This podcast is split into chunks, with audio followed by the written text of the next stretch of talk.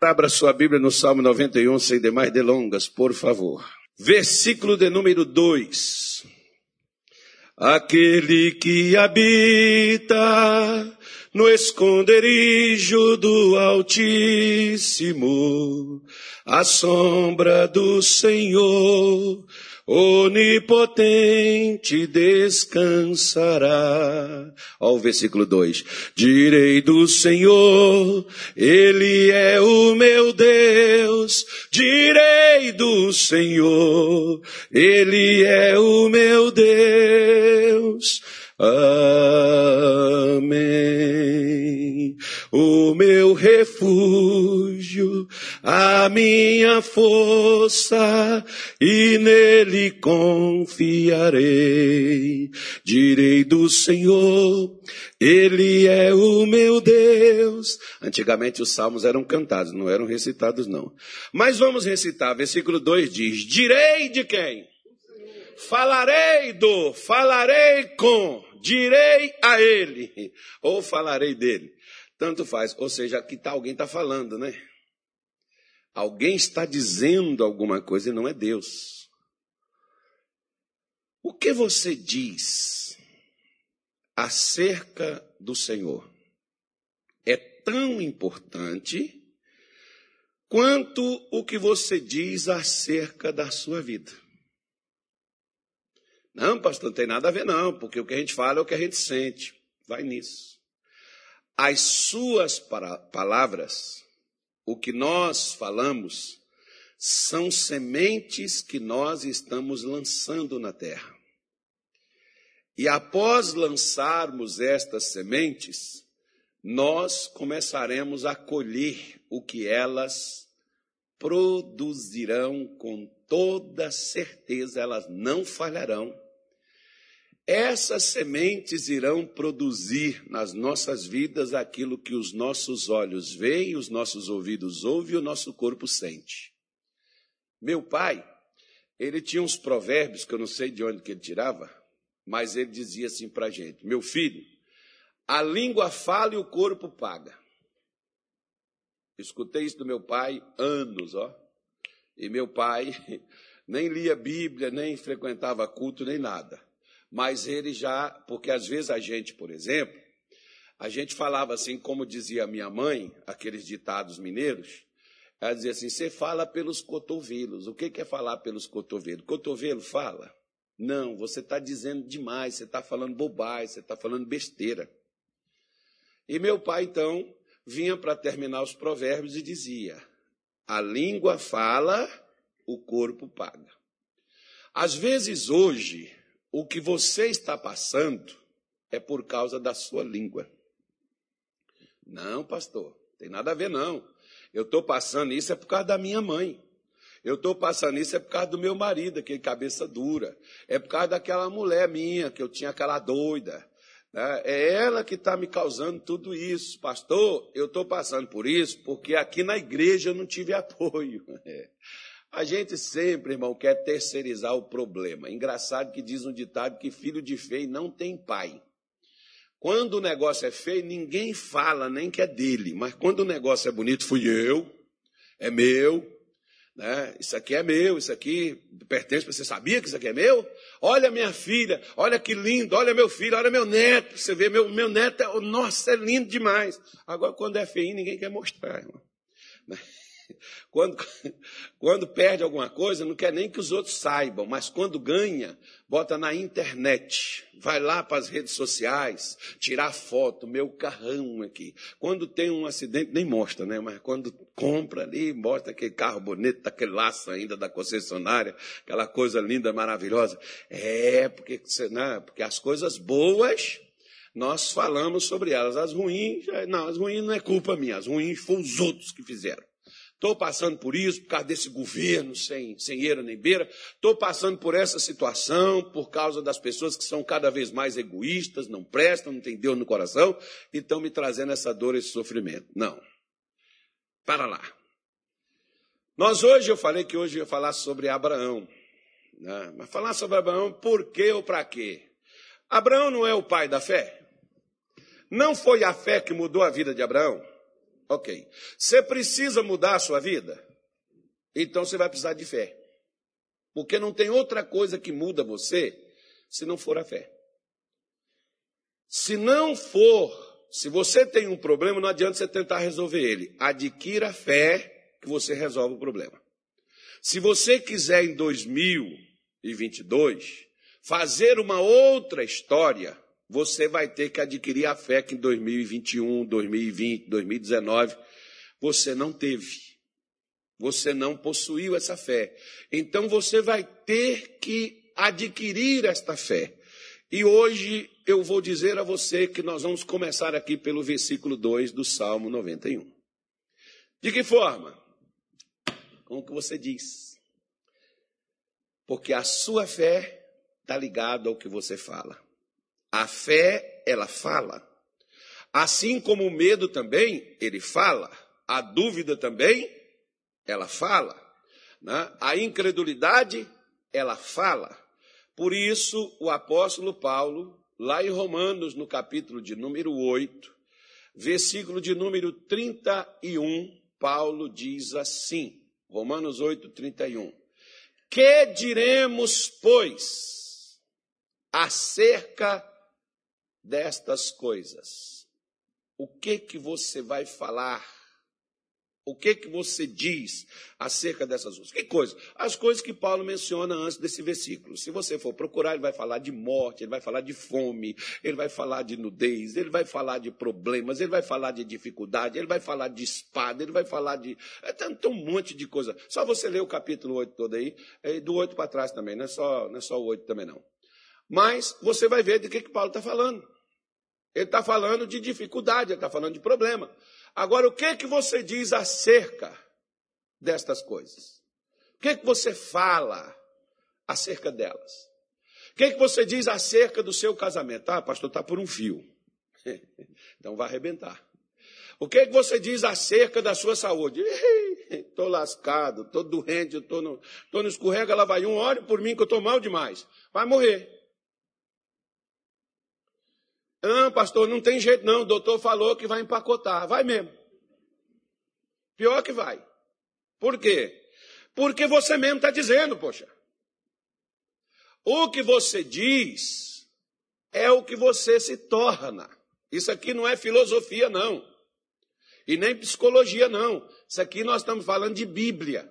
Nós estamos falando de fé, nós estamos falando da palavra de Deus. Por isso, ele diz: se Deus é por nós, de que lado Deus está? Se Deus está do seu lado, irmão, o que, que é que vai vencer você? O que vai te vencer? Uma doença? Uma virolândia dessa aí? Uma, uma praga maligna? Um, um vício? O que é que vai vencer você? Um câncer, uma doença, um mal-estar, ou sei lá, qualquer coisa, um infarto, sei lá, não sei. O que é que vai te vencer? Se Deus está do seu lado, o que que pode contra você ter vantagem? Só que Deus tem que estar do seu lado, não é você do lado dele, não. Tem muita gente que diz, eu estou com Jesus, mas Jesus não está com você. A diferença não é eu estar, eu dizer que eu estou com ele. Tem gente que diz que está com Jesus, mas está depressivo, está triste, está desanimado. Como é que. Você já viu Jesus alguma vez ter medo do diabo? Tem um monte de crente que tem medo de feitiço, tem medo de um monte de coisa, tem medo dos demônios. Quando foi que Jesus recuou diante dos demônios? Nunca. Então, se ele está comigo, ele me torna tão ousado quanto ele é. O que que eu vou falar Quantas vezes Jesus temeu quando alguém chegou lá e disse assim: Olha, Senhor, tem um camarada aqui, mas o problema dele é muito sério. Qual é o problema dele? Ele é leproso. Traz ele. E o coitadinho do leproso chegou lá e disse assim: Senhor, se tu quiseres, tu me podes bem purificar. Jesus disse: Claro que eu quero, rapaz, seja limpo. Agora, se nós chegarmos um doente com um problema grave, sério, e tem que levar lá para o pastor, pedir o pastor para orar nele. Nós temos que né, fazer uma campanha de intercessão, uma corrente, colocar na oração para ver o que, que Deus vai fazer, para ver se é a vontade de Deus ou não. Vai que Deus não quer curar ele? Ora, irmão, se você tem algo que está contra você, a doença é a favor nosso? Hã? A miséria. Hã? Não, assim, uns, uns, umas coisas assim, uns males que as pessoas preparam lá nas encruzilhadas, no cemitério e mandam para nós. Aquilo é favorável, não é? Não? A tristeza, nossa, a tristeza é minha amiga, aliada minha. Poxa, eu fico até emocionado quando eu estou triste. Ela, ela é meu favor? Hã? Ah, ok. Então é isso que nós temos que entender. Agora, como que eu mudo isso, pastor? É simples. Depende do que eu falo. Quer ver?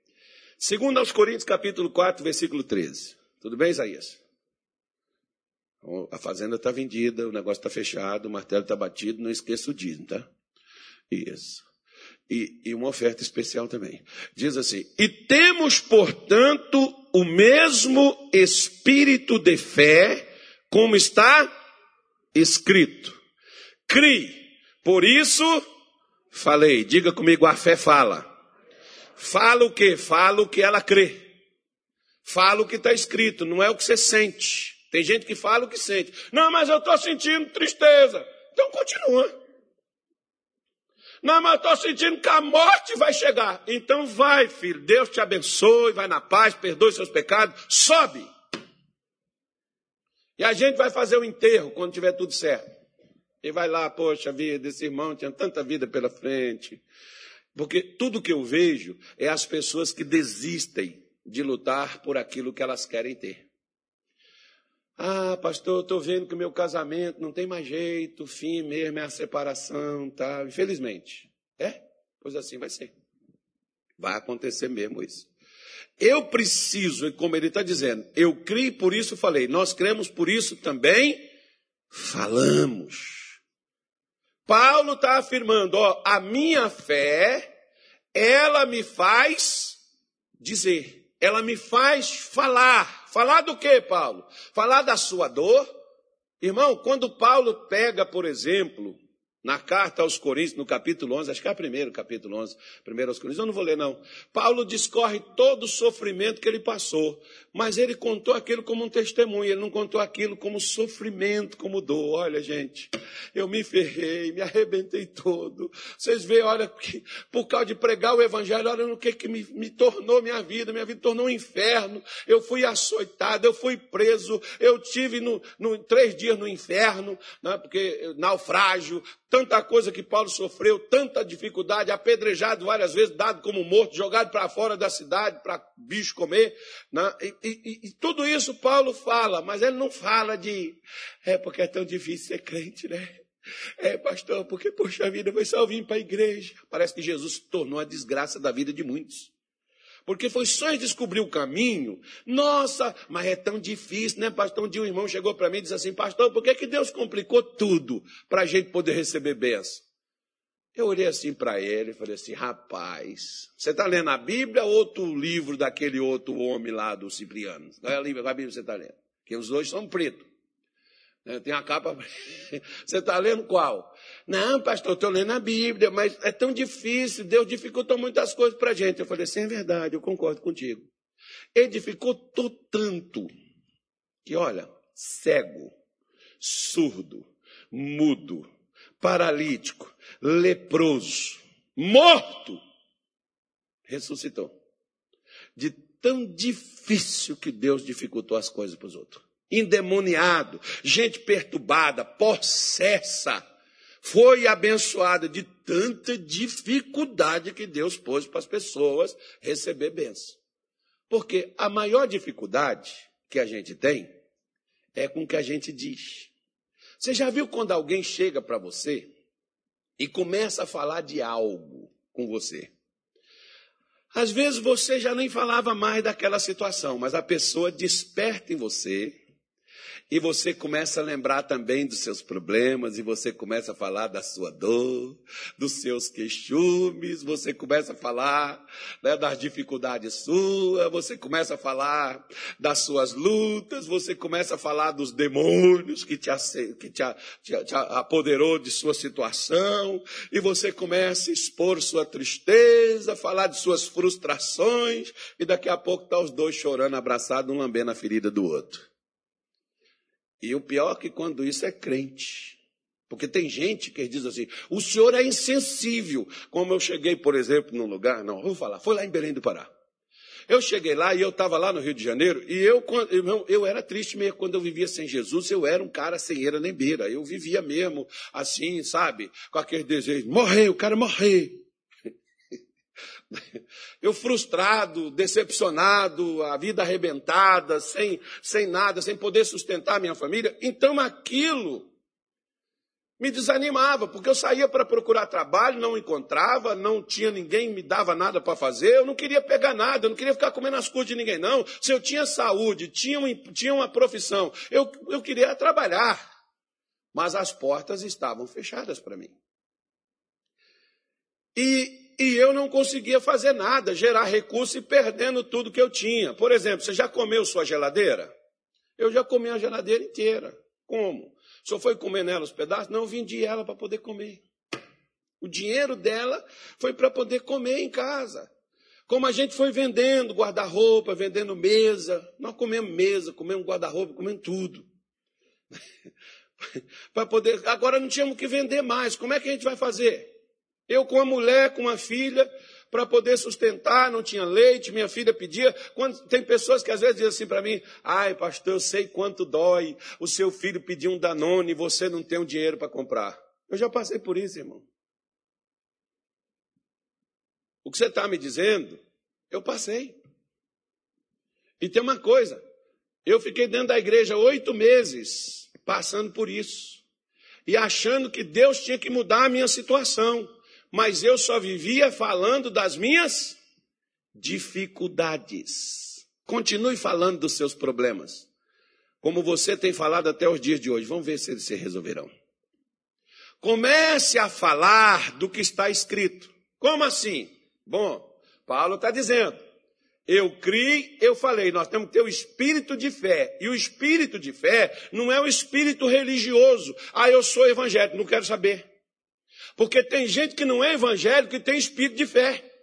Eu vou crescer, eu vou abrir minha empresa, eu vou trabalhar, eu vou estudar, vou fazer minha faculdade. Quantas vezes já vi pessoas declarando que elas não eram nada, que elas não tinham uma família abastada, tinham uma família que não podia ajudar elas, e essas pessoas nasceram no meio do submundo do crime, mas não enveredaram para o crime, porque colocaram nos seus corações: eu vou crescer, vou trabalhar, vou vencer na vida, e venceram.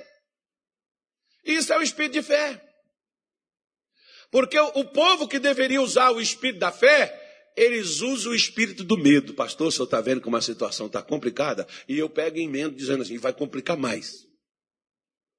Quando você me vê falando isso, se você me tocar nesse assunto, porque eu não vou entrar na sua. Se você me vê falar sobre esse assunto, é o que eu vou dizer para você. Vai complicar mais ainda, filho. Porque desde quando eu entendo por gente, nunca foi fácil. Nunca foi fácil. Desde que eu me entendo por gente, eu estou com 54 anos, fiz agora no ano, no ano passado, no mês de dezembro. 54 anos, nunca vi facilidade, mas vi muita gente superar as dificuldades e conseguir realizar os sonhos que queria. E muita gente que nunca ouviu falar de Deus e nunca ouviu falar de Bíblia, mas simplesmente adotaram um espírito de fé eu vou estudar, eu vou vencer, eu vou ser isso, eu vou ser aquilo, eu vou alcançar isso, eu vou alcançar aquilo. E essas pessoas alcançaram. E as pessoas dentro da igreja com aquela cara de mocoronga, e dizendo assim, tá difícil, viu, pastor? Com essa pandemia, depois dessa pandemia, então ficou mais difícil. Vai ficar mais ainda, filho. Por quê? Porque ela não vai acabar. Ela vai ficar aí, ó. Só tá doido? Só isso é, isso é, isso é profecia do, do, do, do cão não, é para você aproveitar. Você sabe quando é que o povo de Deus, eles cresceram e saíram do anonimato e mostrou a grandeza de seu Deus? Debaixo do chicote do faraó lá no Egito e da sua maldade. Foi ali que o povo de Deus virou crente. Foi ali que Israel mostrou para o mundo quem é o Deus e quando você usa a fé, o que o seu Deus é capaz de fazer por você. É isso que nós precisamos entender. Quando Josué levou o povo de Israel para Jericó, Jericó estava fechada, não tinha como entrar, irmão. Sabe o que Josué fez? baixou um decreto, já que no Brasil tudo é decreto, quando não é STF é governo, quando não é governo é governador, quando não é governador é prefeito, tudo é decreto. Baixou o decreto, pronto. Josué foi lá e baixou um decreto. Vocês vão rodear os muros uma vez no dia. No último dia serão sete voltas. Na última volta, todo mundo vai dar um grito. Vou tocar as trombetas e esse negócio vai cair. Vocês acreditam nisso? Sim, senhor. Depois que nós vimos o mar vermelho abrir, comida no deserto para gente, Deus é poderoso, Moisés, Deus vai fazer. Só tem uma coisa que eu vou pedir para vocês.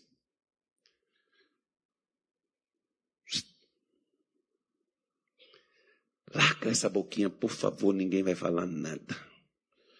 Por quê? Porque Josué já estava antecipando. É engraçado que quando você diz assim, quer ver? Experimenta. Quando você chegar na sua casa, fala para o seu filho, ou para aquela pessoa da sua casa, seu marido, sua esposa, aquela pessoa que não é crente, fala com ela de algo grande que você vai realizar em 2022. Sabe o que eles vão dizer para você? Ei, você está sonhando. Uns vão dizer assim, você está velho. O outro vai dizer assim, quero ver como. Você não tem dinheiro? De onde é que você vai tirar isso? Aí você já volta para sua realidade de novo, né? Você desceu, você estava lá em cima, agora você retornou de novo. Pastor, mas é, é o que Deus tem para fazer, Deus vai fazer. Vai, se você falar. Se você não falar, não vai acontecer coisa nenhuma, porque na sua fala você mostra o espírito de fé ou espírito de derrota.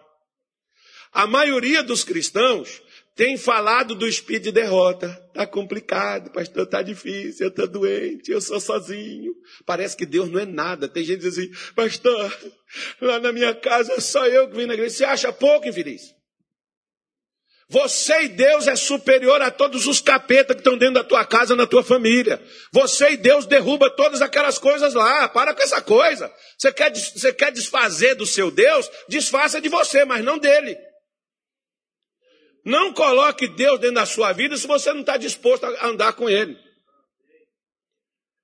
Quem, quem tem fé, fala da fé que tem. Quer ver o que, que Deus falou com Abraão? Eu falei para você que eu ia falar de Abraão. Não falei ainda, mas vou falar. Gênesis 17, versículo 5. Eu acho que é esse versículo. Eu não sei, eu estava lendo na Bíblia esses dias, eu achei bonito, eu guardei assim, mais ou menos, acho que é isso mesmo. Olha lá, ó. E não se chamará mais o teu nome Abrão, mas Abraão será o teu nome, porque por pai da multidão de nações te tenho posto. Deus ia colocar? Hã? A partir do momento que Deus fala com você, a bênção está liberada para a sua vida. Deus te deu a palavra, liberou a bênção. A bênção está aí. Agora, age como abençoado. Porque eu assisti o missionário, o missionário dizia assim: põe a sua mão, quer ver? O Davi lembra disso. O Davi, o Bosco, esses veinhos assim, ó, esse, esse, esse veinho aqui do lado, aqui, o Natália, esse tudo lembra.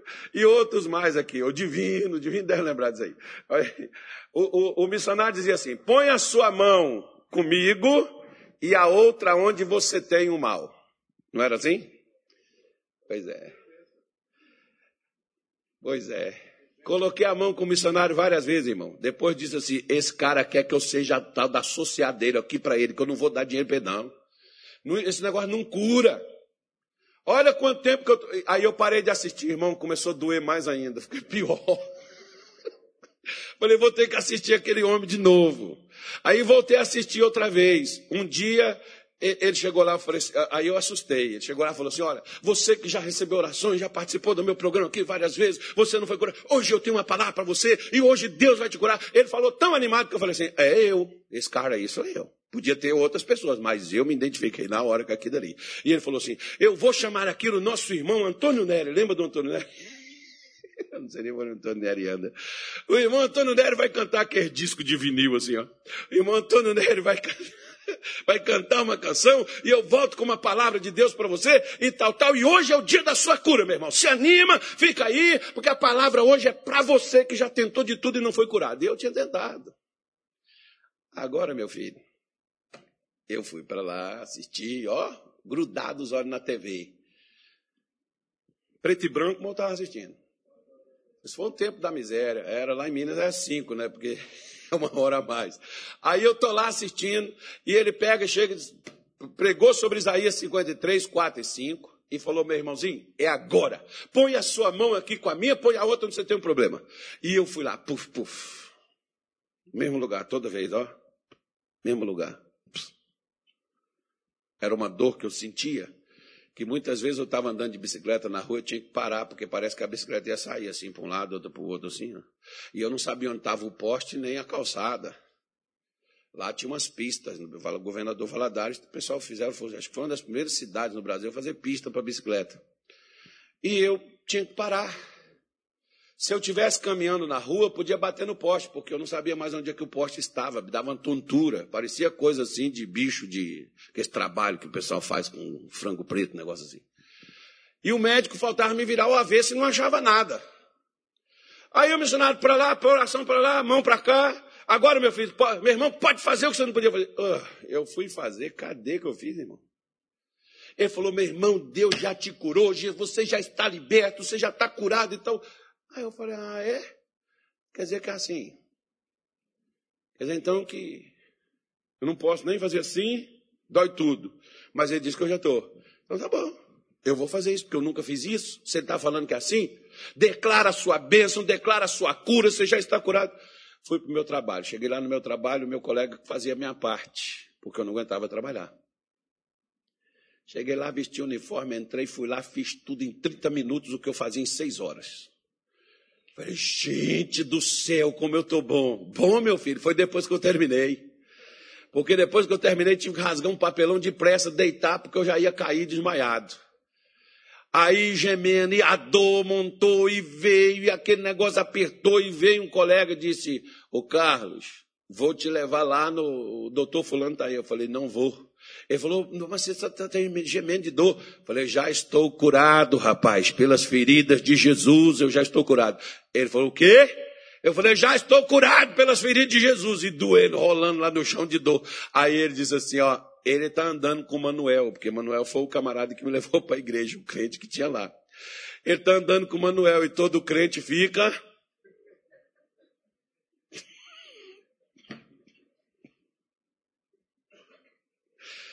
E eu falei. Até o Manuel chegou comigo e disse assim: Isso que você não esperou que eu ia fazer. Eu falei, rapaz, eu estou curado. Ele falou, como assim? Falei assim, você não mandou eu assistir o missionário lá? Pois é, o, o missionário, que aliás, quem falou comigo a primeira vez do, do missionário foi minha sogra, irmão. Pelo menos para isso minha sogra prestou. Não, minha sogra prestou para outras coisas.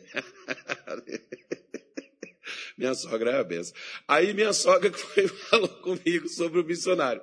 Né? Então, você pega, por exemplo, eu fiquei, e, e ficou curado? Não, naquele dia eu não pude nem pilotar meu, meu automóvel de volta para casa, que era uma Monarca 89. Deixei ela lá, peguei uma Mercedes, aquele dia eu fui de Mercedão. Peguei uma Mercedes, entrei nela, para entrar naquela Mercedes, irmão, pelo amor de Deus, para descer daquilo, outro sacrifício, para chegar lá na minha casa, que era três, quatro minutos caminhando, eu gastei umas duas horas, a minha mulher estava preocupada, mas não tinha celular, não tinha WhatsApp naquele tempo, não podia passar uma mensagem perguntando onde é que você está.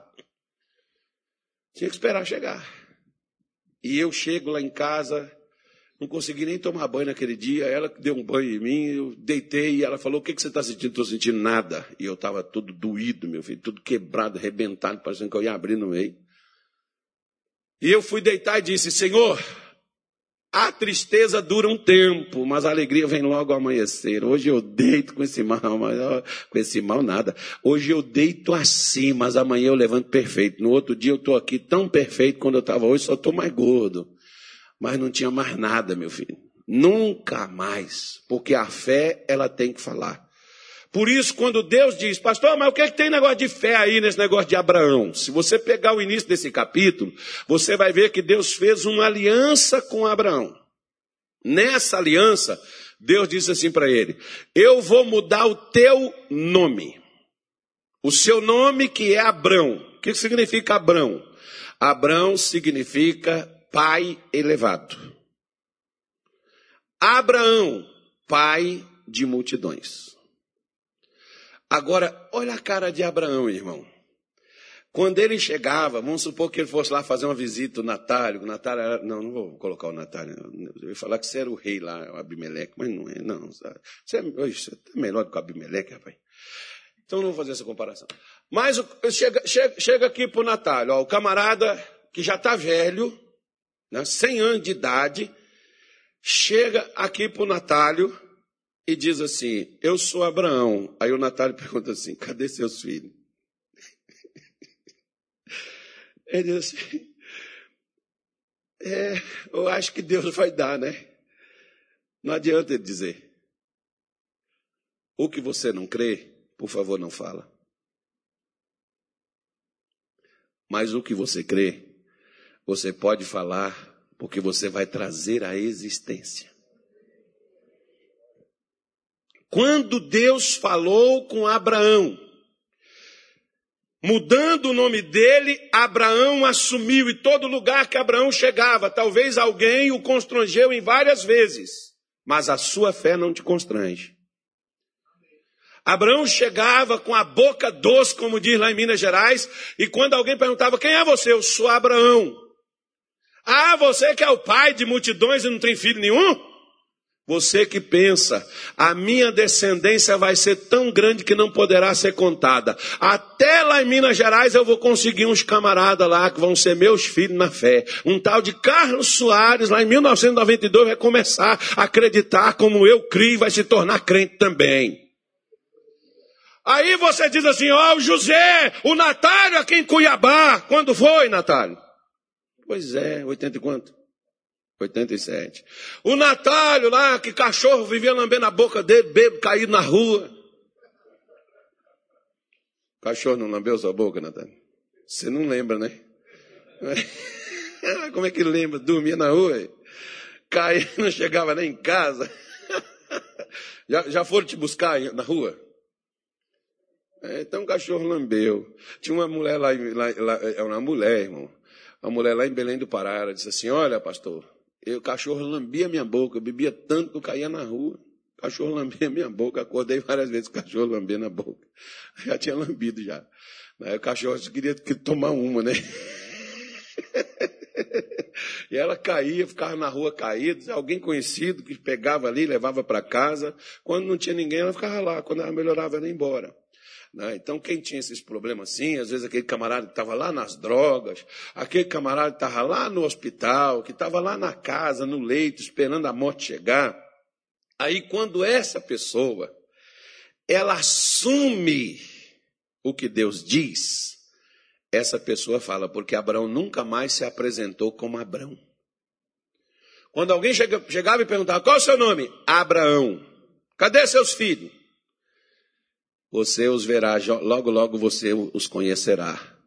Acho que hoje, Abraão, claro que Abraão não está, né? Abraão não está vendo, mas quando Abraão chegar e, e, e, Deus falar assim, Abraão, olha, olha o resultado da sua fé, e aquela multidão de povos, línguas, raças e nações aparecer tudo na frente de Abraão, Deus vai falar assim, olha o que, que a fé sua fez, Abraão. Mudou em todas as nações, países e mundo. Eu não cumpri para você o que eu te falei? Eu não fiz, Abraão, porque você creu. Hoje tem gente lá no Japão virando crente. Hoje tem gente lá na, na, na, na, Austrália. Hoje tem gente lá na América, lá na Inglaterra, lá na Alemanha. Hoje tem gente lá na China. É o povo dos olhinhos puxados assim. Ó. Então, é um dos locais que onde está mais fabricando Bíblia no mundo, que o, o divino me passou esse negócio. Eu nem sabia. Que o pessoal dizia, não, não aceita isso, não aceita. Estava fabricando lá, a fábrica de, de Bíblia está lá, maior. Quantas Bíblias foram fabricadas para lá? Divino, eu esqueci. 400 milhões? É uma coisa grande. Os chineses estão convertendo, irmão. Os chineses estão lendo a Bíblia. Esse, estou tá, falando com você que Jesus está às portas, não te prepara, não. Você vai ficar aí. Por isso que eu digo assim, por isso que eu estou hoje aqui. Estou me preparando. Eu vou ficar nada, eu vou subir. Eu estarei lá com o Senhor. Né? Então você tem que dizer, irmão, não, pastor, vou me perder, não, não vou para o inferno, não, vou para o céu, é para lá que eu estou caminhando, ora. Aí eu não sei, pastor, Deus é que decide. Não, irmão, decida você. Eu decidi crer. Eu vou, por quê? Porque o sangue dele já foi dado para me comprar. Então eu sou propriedade particular do Altíssimo. Um dia o demônio virou para mim e disse assim: Quem você pensa que você é? Você era um cajazeiro, você fazia isso, você fazia aquilo. Eu falei: Verdade, eu concordo contigo, eu era, agora eu não sou mais. Agora eu sou lavado pelo sangue de Jesus, cheio do Espírito Santo. Agora eu sou filho de Deus e ele me deu autoridade e eu vou te expulsar. Eu sou esse cara que Deus disse que eu sou. Quando Deus diz que eu sou, eu pego logo imediatamente o que Ele está dizendo que eu sou, irmão. E não adianta você querer fazer eu acreditar que eu sou outra coisa que você quer que eu acredite. Não, eu sou o que Deus diz que eu sou. Você pode me achar enjoado, nojento, atrevido, você pode falar qualquer coisa, mas eu sou o que Deus diz que eu sou. Se eu quiser alguma coisa da parte de Deus, eu tenho que ser isso. Por quê? Porque Romanos capítulo 4, abra aí na tua Bíblia, Romanos 4, versículo 17, o apóstolo Paulo diz assim acerca de Abraão.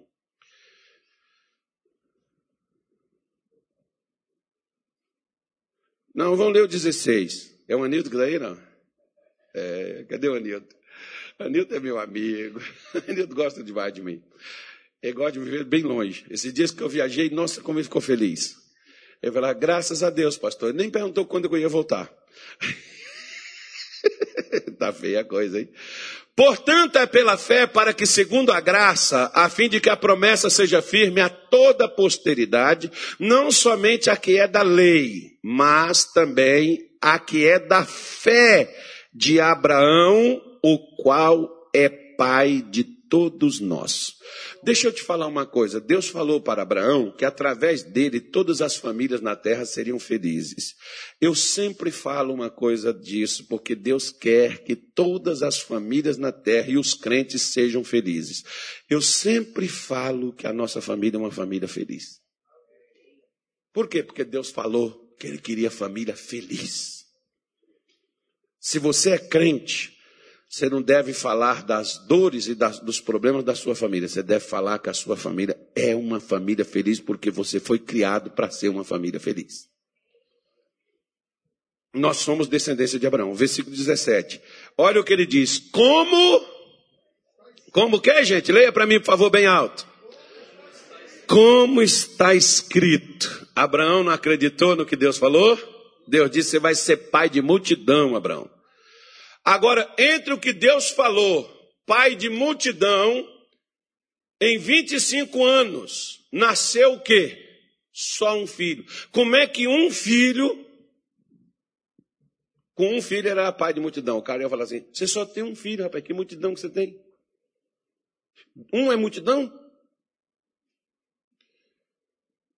Mas você pode olhar e dizer assim: ó, ó, olha para você ver o que é a fé. Elias estava no monte, não sei se era o Carmelo, não sei qual monte, acho que era o Carmelo. É, foi, não sei. Não, não, não, vou me arriscar a falar, porque tô, minha mente não está me, não tá me trazendo aqui a memória onde que era. Aí, mas o desafio com os profetas de Baal foi no Carmelo. Acredito que ele estava lá e não desceu de lá, não. Aí Elias está lá no monte e pegou o auxiliar dele, que era um cara assim muito incrédulo, e falou assim: vai lá para as bandas do mar e veja se já tem alguma coisa. Irmão, o camarada foi lá, primeira vez, nada. Segunda vez, nada. Terceira vez, nada. Quarta vez, nada. Quinta vez, nada. Sexta vez, nada. Sétima vez, o cara disse assim: Eu só vejo uma nuvem da, do tamanho da mão de um homem. O que, que o cara está dizendo? Eu tô, estou vendo uma nuvem tão pequenininha que eu não posso dizer para você, porque Elias estava orando para quê? Para chover. Não tinha, você sabe que quando a chuva desaparece, nem nuvem passa no céu. E se passa é aquelas nuvens brancas. Daquelas ali não vem chuva. Quando escurece, é, aí é fatal. Aí vai vir mesmo. Mas o camarada ainda diz para Elias: Ó, eu só vejo uma nuvem, não é nem do tamanho da mão minha, não. Tamanho, não uma mãozinha normal. Ou seja, o que, que o camarada está dizendo? O que, que é isso? Pode dizer que vai chover. Elias diz assim: corre avise a Acabe que aperte os cavalos dele e corra, porque vai chover. Como é que Elias acreditou que ia chover com uma nuvem do tamanho da mão de um homem? Porque essa é a fé. A fé chama a existência. Se você ora por alguma coisa, Pelo amor de Deus, não fala o que você sente, o que você vê. Fala o que você crê que você está pedindo na oração, gente. Para com essa coisa de orar uma coisa e falar uma outra. Ah, pastor, eu tenho orado, mas está difícil. Então para de orar. Não vai adiantar nada, não. Você vai ficar frustrado. O dia que você crê, você começa a orar e começa a falar, porque a fé fala. Diga comigo, a fé fala. E fala o que ela crê. Pronto, então ele diz: Como está escrito, por pai de muitas nações te constituí. Deus estava afirmando para Abraão: Você vai ser pai de nações. Perante aquele no qual creu, a saber, quem que Abraão creu? Deus, o qual vivifica os mortos e chama as coisas que não são como se já fosse. Ai, pastor, estou tão triste. Ai, pastor, estou tão chateado. Ai, pastor, estou tão desanimado. Ai, pastor, estou sofrendo tanto. Continue, irmão. Tá bonito. Continue. Tá bom? Continue. Vai falando mais.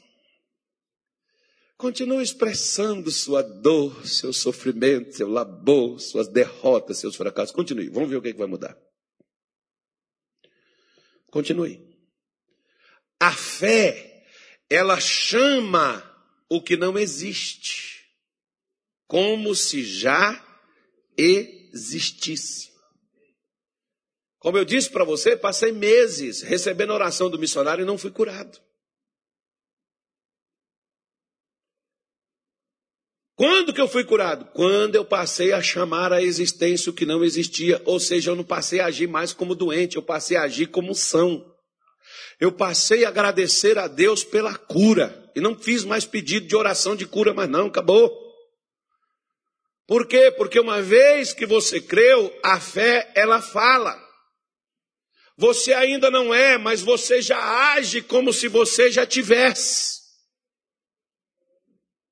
Ah, não, mas é que eu não estou me sentindo. Fé não é sentimento, irmão. Nós não andamos. Se você for andar pelo que você sente, você nem anda. Se você for viver pelo que você sente, você nem vive. Por exemplo, hoje eu acordei três e meia da manhã. O que, que eu senti? Eu senti uma vontade, irmão, de dormir de novo.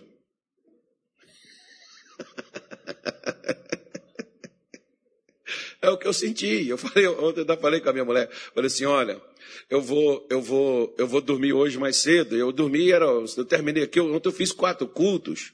Eu até minha voz estava cansada, né? Eu, eu fiz quatro reuniões ontem. E aí eu saí daqui e falei com ela, cheguei em casa, eu falei com ela, eu vou dormir, não era, acho que não era nem 11 horas ainda. Eu vou dormir porque eu vou acordar na madrugada. E três e meia da manhã eu acordei, como se tivesse alguém me chamando. E o que, é que eu senti vontade de fazer? Dormir de novo. Falei assim, o que, é que eu vou fazer? Eu vou meditar. Eu não levantei da minha cama, eu continuei deitado, com os meus olhos fechados, conversando com Deus no meu coração, com a minha mulher do meu lado. Mas o que, que eu sentia de fazer? Dormir. Eu dormi? Não. Porque a minha fé dizia que eu deveria conversar com Deus por aquelas horas. Se eu quisesse levantar, eu levantaria. Porque quando você quer fazer as coisas na fé, você faz. Tem gente dizendo, ah, eu não consigo, pastor. Se eu deitar, eu durmo. Eu não, irmão, só durmo quando eu quero. Principalmente se eu estiver em contato com Deus se eu estiver tratando de algum assunto com Deus, ainda que seja no meu coração, eu durmo se eu quiser. Muitas vezes eu até peço para Deus, Senhor, eu, eu, eu sei que eu preciso dormir, eu sei que eu tenho que dormir. Senão os olhos ficam ardendo, eu posso ficar com a mente meia cansada, vou trocar alho por bugalho, né? então eu preciso dormir. O Senhor me dá um soninho, por favor. E eu estou completamente sem sono, e Deus, na mesma hora, eu desligo, eu apago. Que eu peço para dormir. Se eu, se, eu, se eu, quiser ficar acordado é por opção, não é porque, ah, eu tenho insônia. Tem gente que diz assim, pastor, se eu tomar café de noite, vou até confessar um pecado aqui agora. Ontem de noite até tomei um café. Se eu tomar um café, eu não durmo. Pois é, eu tinha lá, me deu foi sono. Eu só do... Olha lá, tá falando lá dentro. Lá. Ela não sabia. Mas eu tomei um cafezinho e fui embora para casa. Deitar, dormir. Se eu tomar um café, não, eu só não durmo quando eu não quero, irmão. Se eu sentar e falar assim, eu vou dormir sentado, que eu durmo.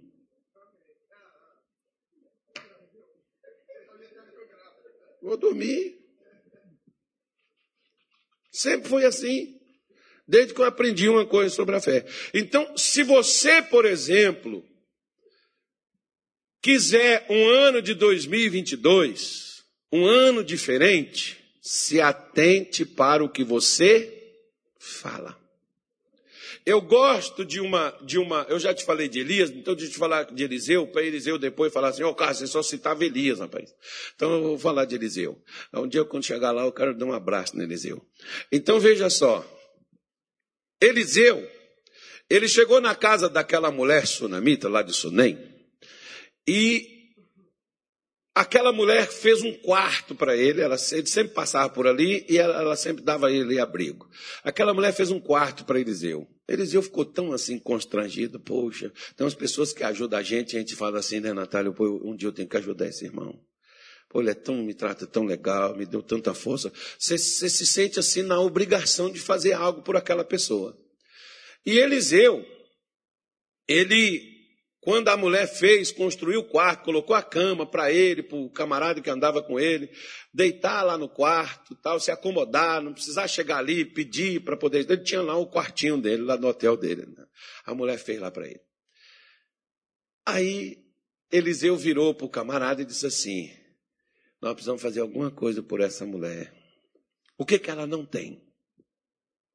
Você quer dar alguma coisa para alguém, irmão?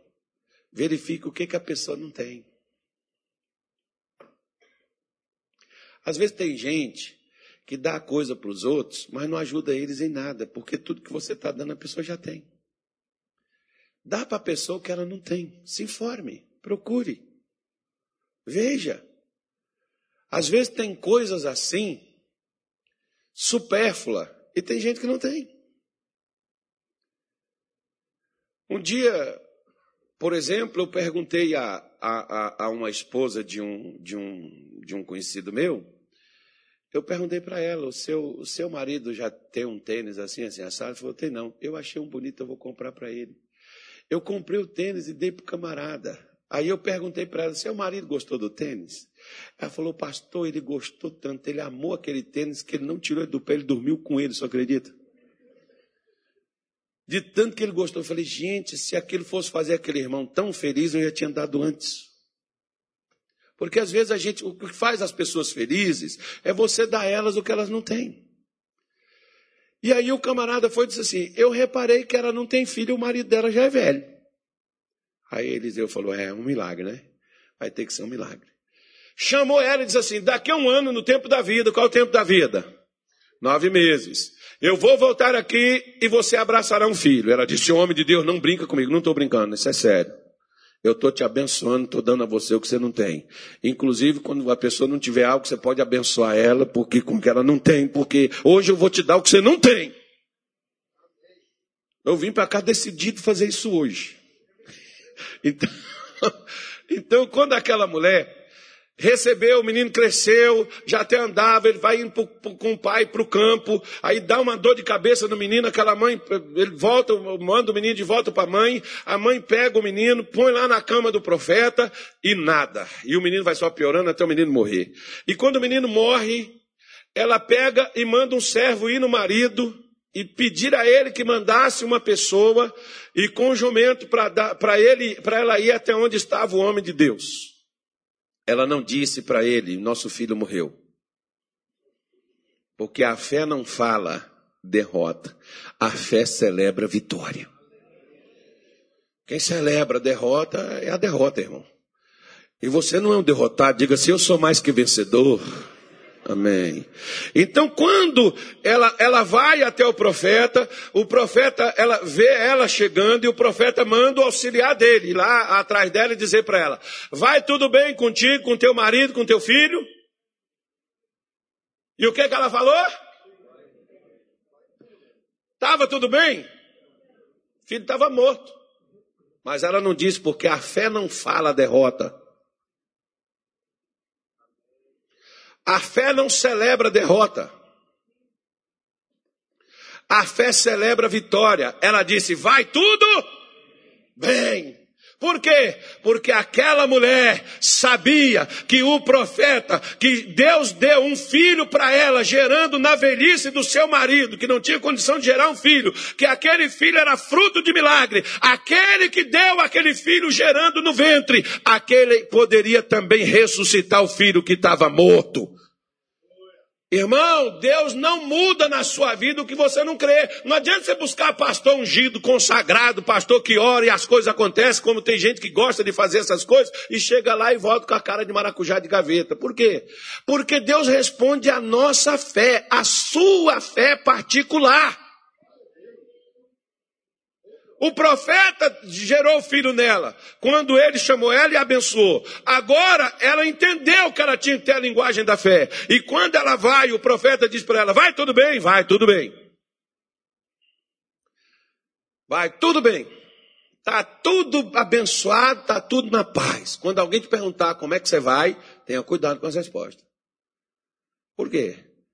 Ah, mas eu vou estar tá mentindo, né, pastor? Como é que eu vou dizer que eu estou bem quando eu estou mal? Então continua falando. Vamos ver se você vai ficar bem. Aí, pastor, eu preciso muito de oração. Não, você não precisa de oração. Você precisa aprender o que dizer acerca do que está escrito, chamar à existência o que não existe. Aí as coisas que não existem passarão a existir na sua vida numa facilidade, irmão. Quer ver? Eu vou te ensinar uma coisa. Eu já até fechei aqui a minha Bíblia, não vou pregar mais, só vou te contar. Posso contar um testemunho? Não. Então tá bom. Eu estava na nossa igreja lá em Duque de Caxias, no Rio de Janeiro.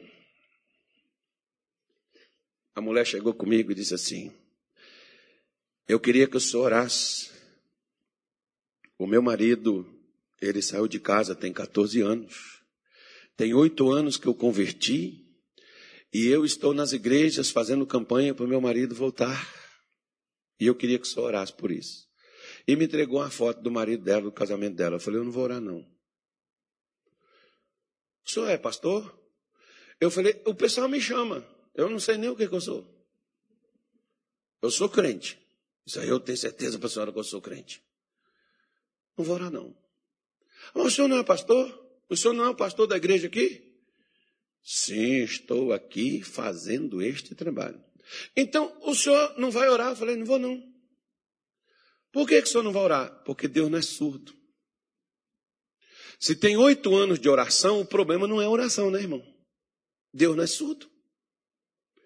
Os seus ouvidos, diz o profeta Isaías 59, versículo 1, seus ouvidos não estão agravados para que não possa ouvir, nem suas mãos encurtadas para que não possa salvar. Então o problema não é o alcance, nem a distância e nem os ouvidos. Eu não vou orar, não. Pode levar seu marido de volta, sua foto de volta. Tem oito anos de oração, então seu problema não é oração, não, irmã. Faz uma pergunta para a senhora. Tem 14 anos seu marido foi embora. 14 anos. Ok. A senhora tem uma cama de casal na sua casa? Não, eu vendi. E a senhora espera seu marido voltar? Sim. Ele vai dormir aonde? Ah, mas na hora que ele voltar, eu dou um jeito. Então a senhora não está acreditando que ele vai voltar. Para que, que a senhora está orando?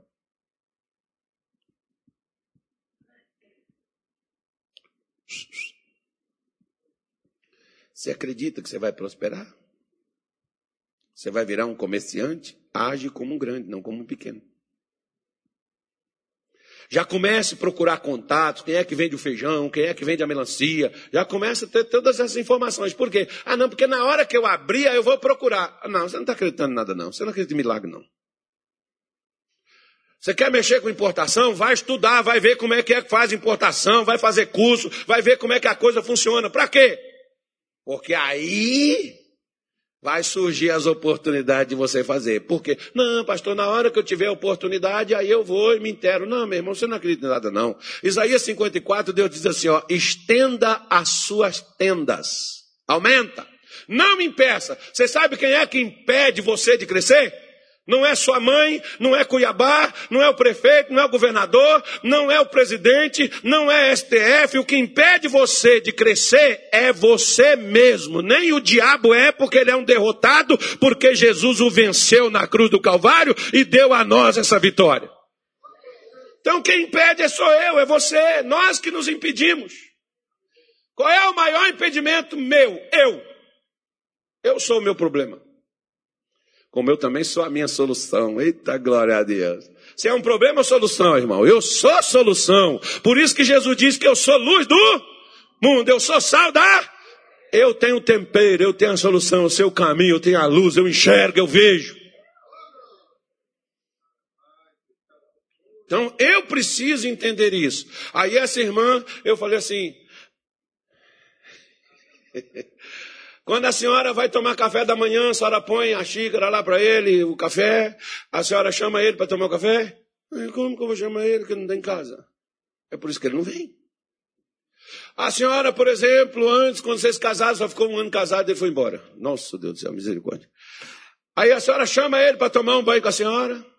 Ah, você não tem casa, como é que eu vou chamar ele? Nem quando ele estava, ele ia. Então começa a chamar.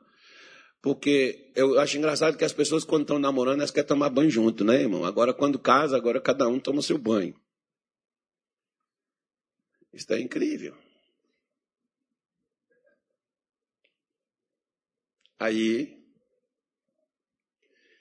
ela ficou me olhando, e eu disse para ela: a fé chama o que não existe. Irmão, aquela mulher foi embora com tanta raiva de mim que eu achei que ela não voltasse mais na igreja. Mas na outra semana ela voltou. Participou do culto da família. Sumiu. Né? Continuou vindo na igreja, não falou mais comigo, mas continuou vindo. Quando foi um dia, essa mulher chegou lá com um camarada do lado dela. Preciso falar com o pastor, eu escutei lá de fora de onde eu estava.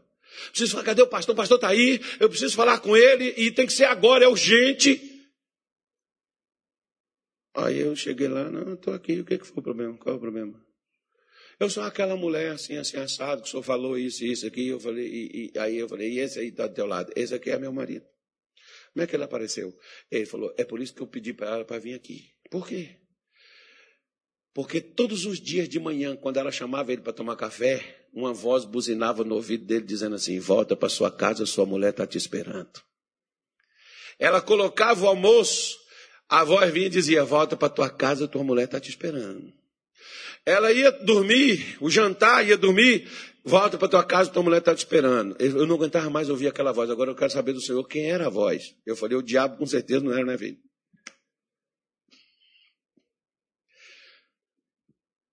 O diabo com certeza não era. Por quê? Porque o diabo não manda o marido voltar para casa, ele manda ele largar a mulher. Ele falou, pastor, eu estava vivendo com uma mulher há cinco anos, há cinco ou sete anos, uma coisa assim. E essa voz, de uns tempos para cá, todos os dias, de manhã, no almoço, no jantar, no, na, na, na, noite, toda vez que ela ia dormir, e ela chamava ele para dormir, vamos amor, vamos dormir. E eu ainda brinquei com ela, falei, ó, quando você chama ele para dormir, agarra o travesseiro, né? abraça ele. Eu, por exemplo, quando a minha mulher viaja, eu pego o meu travesseiro e o dela e põe lá. E eu agarro com o travesseiro dela, tem um cheiro dela, ela está lá. Estou né? agarrado com ele. Durmo lá, agarrado com o travesseiro. Só não beijo o travesseiro. Mas se você quiser dar um beijo imaginário, vai lá, agarra o travesseiro. Oi, amor. Oh, que bom que você está aqui. Eu estou tão feliz que você voltou para casa. E aquela mulher, eu falando aquelas coisas, aquela mulher. Aí ela, por que, que ela fez isso? Ela disse assim, pastor, eu orei tanto. Oito anos, meu marido não voltou. Eu fui para casa, eu estava com raiva do seu mesmo. Falei, foi o único pastor que não quis orar por mim. Poxa, eu fiquei chateada. Falei, não, Deus, aquele é um falso profeta. Não orou por mim, que tem que orar. Dá a benção. Só que eu cheguei em casa, eu comecei também a imaginar comigo, eu também nunca fiz isso. O que ele falou comigo para mim fazer, ninguém nunca falou comigo para fazer, não. E ela falou assim: eu comecei a fazer. Primeira coisa, eu fui lá comprar a cama. Quando eu comprei a cama, minha filha, porque ela engravidou, um ano de casado, engravidou, o marido dela nem, nem tinha conhecido a filha. Nasceu sozinho, o camarada não teve mais contato com ela, não foi mais atrás, sumiu mesmo, acabou o negócio. Ela falou assim: minha filha já chegou para mim e perguntou: Mãe, a senhora arranjou outro homem? Não, minha filha. E para que a senhora está comprando cama de casal? Por seu pai. Que pai o quê, mãe? Pai nem aparece nem para me ver, nunca nem me conheceu, vai voltar para senhora. Não, minha filha. Seu pai é que vai dormir aqui nessa cama comigo. Mas ela está ficando é doida. E ela, bom, parece, né? Mas aquele pastor falou para mim fazer esse negócio. Eu vou continuar fazendo. Aí ela disse assim: nas, nas primeiras semanas, pastor, eu esperava minha filha sair para a escola, para pôr o café na mesa. Aí eu chamava ele: amor, vamos tomar um café? Chama, a fé fala. Vamos tomar café. Não tem ninguém, ecoa a voz dela na sala. Ninguém aparece. Ela falou, pastor, parecia coisa de louco. As primeiras semanas eu fiz, eu, olha, eu, eu fiz, mas eu, eu, eu fiz, mas é da boca para fora. Mas, pastor, de acordo com o que eu fui falando, foi me dando uma confiança, foi me dando uma certeza que meu marido ia voltar, e que meu marido ia voltar. E um dia, quando eu estou com o almoço na mesa, tocou a campainha. Quando eu abri a porta, estava lá o homem com duas malas na mão e perguntando: posso entrar? Deve, meu filho, entra depressa. Senão você se arrepende volta. Entra. Quando ele olhou e viu os talheres, ele perguntou: Você está esperando alguém? É assim. Quem você está esperando? Você. Eu? Como é que você sabia que eu ia voltar? É porque eu fui numa igreja aí, um pastor maluco falou esse negócio comigo, eu comecei a chamar você aqui. Foi por isso que o cara queria me conhecer e saber quem era a voz. Porque o cara achou que era um feitiço que tinha sido feito, né? Mas o nosso Deus não é um ídolo mudo. O ídolo mudo tem boca, mas não fala, tem mão, mas não age, tem pé, mas não anda. O nosso Deus fala, ouve. O nosso Deus move. O nosso Deus é vivo, igreja. Em pé, sentado, deitado ou de cabeça para baixo. Ele fala, eu acredito em um Deus que fala, eu acredito num Deus que move, ele move, o que move ele é a nossa fé. Tendo tendo a mesmo espírito de fé como está escrito. Então chama, chama saúde para dentro da sua vida, chama até lindeza. As pessoas dizem, você é feio, não acredita no que elas dizem, você é lindo, você é bonito. Chega assim, olha no espelho e diz assim: espelho, espelho meu, não existe ninguém mais lindo do que eu. Ele não vai quebrar e nem a bruxa vai aparecer lá, irmão, porque a bruxa não existe. A bruxa já foi vencida.